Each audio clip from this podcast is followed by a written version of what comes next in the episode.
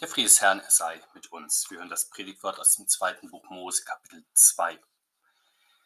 Und es ging hin ein Mann vom Hause Levi und nahm ein Mädchen aus dem Hause Levi zur Frau. Und sie ward schwanger und gebar einen Sohn, und als sie sah, dass es ein feines Kind war, verbarg sie ihn drei Monate. Als sie ihn aber nicht länger verbergen konnte, machte sie ein Kästlein von Rohr und verklebte es mit Erdharz und Pech und legte das Kind hinein und setzte das Kästlein das Schilf am Ufer des Nils aber seine Schwester stand von fern, um zu erfahren, wie es ihm ergehen würde. Und die Tochter des Pharao ging hinab und wollte baden im Nil, und ihre Gespielinnen gingen am Ufer hin und her. Und als sie das Kästlein im Schiff sah, sandte sie ihre Magd hin und ließ es holen. Und als sie es auftat, sah sie das Kind, und siehe, das Knäblein weinte. Da jammerte es sie, und sie sprach, es ist eins von den hebräischen Kindlein. Da sprach seine Schwester zu der Tochter des Pharao, soll ich hingehen und einen der hebräischen Frauen rufen, die da stillt, dass sie dir das Kindlein stille? Die Tochter des Pharao sprach zu ihr, Geh hin. Das Mädchen ging hin und rief die Mutter des Kindes. Da sprach die Tochter des Pharao zu ihr, Nimm das Kindlein mit und stille es mir, ich will es dir lohnen. Die Frau nahm das Kind und stillte es. Und als das Kind groß war, brachte sie es der Tochter des Pharao, und es ward ihr Sohn, und sie nannte ihn Mose, denn sie sprach, ich habe ihn aus dem Wasser gezogen. Der Herr segne diese Worte an uns. Amen. Unser Bibelwort führt uns in die Zeit der alten Pharaonen, genauer noch in die Zeit der Herrschaft von Pharao Sethos I., der von 1293 bis 1279 vor Christus regierte. Er ist der König, der den Befehl zur Tötung der neugeborenen Hebräerjungen gab. Durch diese brutale Form der Geburtenkontrolle sollte die Größe der hebräischen Bevölkerungsgruppe verringert und über die Zeit auch ausgelöscht werden. Das schlechte Beispiel von Pharao Sethos wurde bekanntlich König Herodes ein Vorbild, der in Bethlehem die neugeborenen Jungen unterhalb von zwei Jahren töten ließ, um so das Aufwachsen des neugeborenen Königs der Juden zu verhindern. Das sind nun nicht nur alte Geschichten aus dem historischen Gruselkabinett, sondern Warnungen an die christliche Gemeinde, die unter den Mächten und Gewalten dieser Welt lebt und die sich bewusst sein muss, dass der alte Drache immer wieder versuchen wird, die Kirche und ihre Kinder zu verschlingen, ob das nun in brachialer Form geschieht oder subtiler und scheinbar regelbasiert, etwa in Form von Geburtenkontrolle, Bevölkerungspolitik, Religionspolitik und anderem mehr. Es ist schon oft bemerkt und beschrieben worden, dass die modernen säkularen Gesellschaften des Westens immer wieder in den Würgegriff einer Kultur des Todes geraten wenn sie durch Materialismus und Atheismus aller Werte entkernt sind und dadurch nicht mehr willens und fähig sind zur Weitergabe des Lebens und zur wertegebundenen Erziehung von Kindern. Wie anders das mit Hilfe Gottes in gläubigen Familien ist, erfahren wir aus der Kindheitsgeschichte des Mose. Er war Sohn von Amram und Jochebed. Jochebed ist ein schöner Name, der übersetzt bedeutet, der Herr ist herrlich. Uns wird erzählt, dass Moses Eltern zum Stamm Levi gehörten. Stammesdenken ist für die Heilige Schrift nichts Archaisches und Überholtes. Stämme und Familien als gute Ordnungen Gottes und Gliederungen des natürlichen Lebens werden anerkannt. Mehr noch, sie werden bejaht als Nährboden, in dem Gottes Verheißung wachsen und blühen können. Das trifft in besonderer Weise auf den Stamm Levi, den priesterlichen Stamm zu, und auf den Stamm Juda, den königlichen Stamm. Die Evangelien zeigen, dass Jesus über Josef in den Stamm Juda hineingeboren wurde und über seine Mutter Maria in den Stamm Levi. Es kann auch heute für unseren Glauben hilfreich sein, wenn wir unsere Familiengeschichte gut kennen, vor allem im Blick darauf, welche Frömmigkeitstraditionen über verschiedene Zweige der Familie auf uns gekommen sind und dazu führen, dass wir getauft, dass wir im Glauben erzogen und in ihm auch bestätigt wurden, soweit das in einer Familie geschehen kann etwa durch gemeinsamen Kirchgang, durch häusliche Andacht, Festigkeiten, Wertefragen und anderes mehr. Mose nun hatte bekanntlich ältere Geschwister, namentlich bekannt sind uns Aaron und Miriam. Sie waren in besseren Zeiten geboren worden und schon so groß, dass das Tötungsedikt des Pharao sie nicht betraf. Anders ist das bei Mose, sein Leben ist in Gefahr, als seine Mutter ihn zur Welt bringt. Sie sieht, dass es ein feines und gutes Kind ist.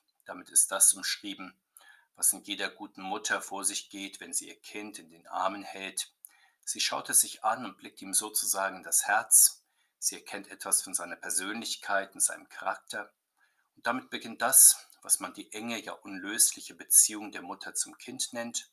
Aufgrund dieser Bindung ist dann auch klar, dass eine Mutter nicht einfach willenlos ihr Kind aufgeben wird, selbst wenn ein Machthaber es befehlen sollte. Sie wird darum kämpfen wie die Bären oder die Löwen, die ihre Jungen verteidigt. Und so versteckt Jochebed den kleinen Mose erst einmal drei Monate zu Hause. Das ist dann noch der einfache Teil, zumindest bei einem sehr ruhigen Stillkind, das Mose offenbar gewesen ist. Dann aber macht auch er sich bemerkbar, sodass die Mutter ihn nicht länger vor der Nachbarschaft und den Spitzeln des Pharao verheimlichen kann. Die Mutter kann nun nicht mehr wirklich etwas für das Kind tun, daher befiehlt sie es der Gnade und Rettungskraft Gottes an.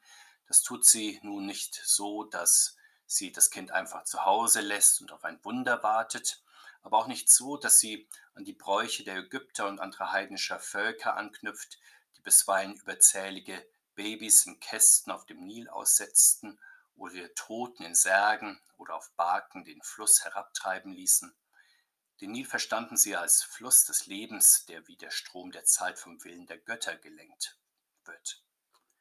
Jochebed reiht sich in ihrem Wunsch, ihr Kind zu retten, nicht in diese Traditionen ein, sondern in die Rettungsgeschichte des lebendigen Gottes mit seinem Volk, so wie Noah in der Gottlosigkeit seiner Zeit auf Befehl Gottes eine Arche baute, in der er gerettet wurde, so fertigt nun Jochebed eine kleine Arche für Mose. So wie uns von Noah seine sorgsame Herstellung der Arche berichtet wird, so auch von Jochebed. Sie stellt ein Kästlein aus Schilfrohr her, die Korbmacher unserer Gegend würden sagen, sie strickt ein Körbchen aus Schilf. Es wird in unserem Bibelwort Kästlein genannt, weil es anders als ein Korb natürlich einen Deckel haben musste. So wie Noah die Arche dann innen und außen mit Pech bestrich, so macht es auch Revit. Sie verwendet dafür den am Meer hier und da austretenden Asphalt. Für den Innenbereich gebraucht sie offenbar nicht das übelriechende Pech, sondern offenbar ein Harz. Manche Ausleger sagen auch Lehm. Dann legt sie das Kind in das Kästchen und bringt es ans Nilufer. Dort im dichten Schilf ist es vor der Strömung sicher, aber auch vor Krokodilen und anderen wilden Tieren. Nun könnte man denken, dass uns Jochebed hier als leuchtendes Vorbild des Glaubensmutes vorgestellt wird. Die Rettung des Jesuskindes durch einen Engel vor den Mordplänen des Herodes hilft uns klarer zu sehen, es sind nicht Jochebed, Maria und Josef oder andere fromme Eltern, die durch ihren Ideenreichtum und Heldenmut ihre Kinder retten. Hierzu leitet vielmehr Gott an durch sein Wort und durch seine Boten. Dabei leistet er nicht nur punktuell Notfallhilfe, immer wenn das Böse zu stark wird, sondern er selbst als Herr der Geschichte verfolgt einen Plan und selbst das Böse muss nach seinen Regeln spielen und seinen Zwecken dienen. So wird es uns zur Flucht der Eltern mit dem Jesuskind nach Ägypten erklärt. Das geschieht, damit das Schriftwort erfüllt wird. Aus Ägypten habe ich meinen Sohn gerufen. Das soll auch uns heute ein Trost sein, wenn wir sehen, wie junge Eltern in sehr unterschiedlicher Weise im Existenzkampf stehen und sie und ihre Kinder vielfach gefährdet sind durch den Zeitgeist, bitten wir darum, dass der dreieinige Gott selbst sie ruft, sodass sie ihre neugeborenen Kinder zur Taufe bringen und Gott sie in die Rettungsgemeinschaft seines lieben Sohnes einfügt. Sehen wir weiter, wie Gott dem kleinen Mose in seiner Arche zur Rettung verhilft.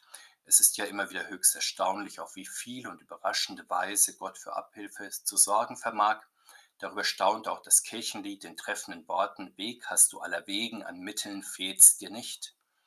Bei Mose kommt Hilfe in Gestalt der Tochter des Pharao Sethos herbei. Sie wird uns beiläufig als etwas spaßorientiert und verwöhnt geschildert, wie wir es uns für eine junge Frau, noch mehr für eine Prinzessin sehr gut vorstellen können. Mit ihren Hofdamen geht sie zum Baden an den Fluss. Die Damen schirmen das Ufer ab, die Prinzessin geht mit einer Dienerin ins Wasser. Da sieht sie das Kästchen im Schilf, das ihre Neugierde erweckt Sie lässt es von der Dienerin holen. Als die Prinzessin es öffnet, da erblickt sie den weinenden Jungen. Sie erkennt sogleich, dass es eines der hebräischen Kinder ist und hat Mitleid mit ihm. Oft ist es ja unter dem Menschen so, dass die Kinder den Sünden ihrer Väter nicht entkommen. In der Generationenfolge gibt es sehr viele enge Bezüge im Guten, aber auch den Schuldzusammenhang, der in der Theologie bekanntlich Erbsünde genannt wird. Die Heilige Schrift beschreibt öfter, dass die Kinder die Sünden der Väter wiederholen, sich nicht aus ihnen lösen oder in sie zurückfallen. Aber durch Gottes Güte gibt es auch die Möglichkeit, immer wieder aus dem Schuldzusammenhang auszuscheren. So sehen wir es an der Prinzessin, anders als ihr erbarmungsloser Vater, der keine Gnade für die getöteten Kinder kennt, lässt sie sich das Herz zum Mitleid bewegen. Halten wir an dieser Stelle inne, um die Wunderwege Gottes noch etwas klarer zu sehen. Man könnte ja meinen, dass Gott einfach durch Menschen hilft, in diesem Fall durch die Prinzessin oder durch seine aufmerksame und aufgeweckte Schwester nach dem bekannten Spruch, Gott hat keine Hände, nur unsere Hände. Und dass er daher angewiesen auf das gute Handeln der Menschen ist. So versteht es ja auch die Prinzessin selbst, dass sie Mose aus dem Wasser gezogen hat. Die Weisen, die aus dem Osten kommen, um das Jesuskind in der Krippe anzubeten, verstehen es besser. Sicher, auch sie verhelfen ein wenig dem Jesuskind zur Flucht, indem sie nicht wieder zu König Herodes zurückkehren und ihm den Aufenthaltsort des Kindes verraten. Aber diese Weisen meinen nicht, dass sie wichtige Spieler in dieser großen Geschichte sind. Sie nehmen ihre besondere Aufgabe an. Diese besteht vor allem darin, den neugeborenen König anzubeten. Das ist im Grunde auch die Aufgabe der Prinzessin, den lebendigen Gott in den Ereignissen zu erkennen, seine Güter anzubeten und ihm zu dienen. An diesem Punkt allerdings ist die Prinzessin offenbar zunächst unschlüssig. Sie bekommt den entscheidenden Hinweis, was zu tun wäre, durch die, die wartende Schwester des Mose. Mit einer dienstfertigen Frage eilt die Schwester des Mose zur Hilfe. Soll sie eine hebräische Amme rufen, die für die Prinzessin das Kind stillt? Mit dieser Frage zeigt sie einen möglichen Weg auf, den der Adoption des Kindes durch die Prinzessin. Die Adoption eines unverhofften Gottesgeschenkes war im alten Orient nicht ungewöhnlich, sondern geradezu erfordert. So berichtet etwa eine akkadische Erzählung aus dem dritten Jahrtausend vor Christus von der Aussetzung des Königskindes Sargon von Akkad auf dem Euphrat und seiner Auffindung und Adoption, zunächst durch einen Arbeiter und dann durch die Göttin Ishtar. Die Adoption der unerwarteten Gottesgabe war für die Prinzessin also nicht allein aus humanitären Gründen geboten, sondern auch, um den Gott, der ihr dieses Geschenk machte, nicht durch Ausschlagung des Geschenkes zu erzürnen. Deswegen nimmt die Prinzessin die Kindsmutter als Amme in ihren Dienst und entlohnt sie. Damit hat die Pharaonentochter das Kind vorläufig als das ihre angenommen und unter ihren Schutz gestellt, vorläufig, weil das Kind erst einmal wachsen und gedeihen, über die ersten Kinderkrankheiten hinauskommen und entwöhnt werden muss. Als das Kind schon groß ist, bringt die leibliche Mutter es dann in den Palast.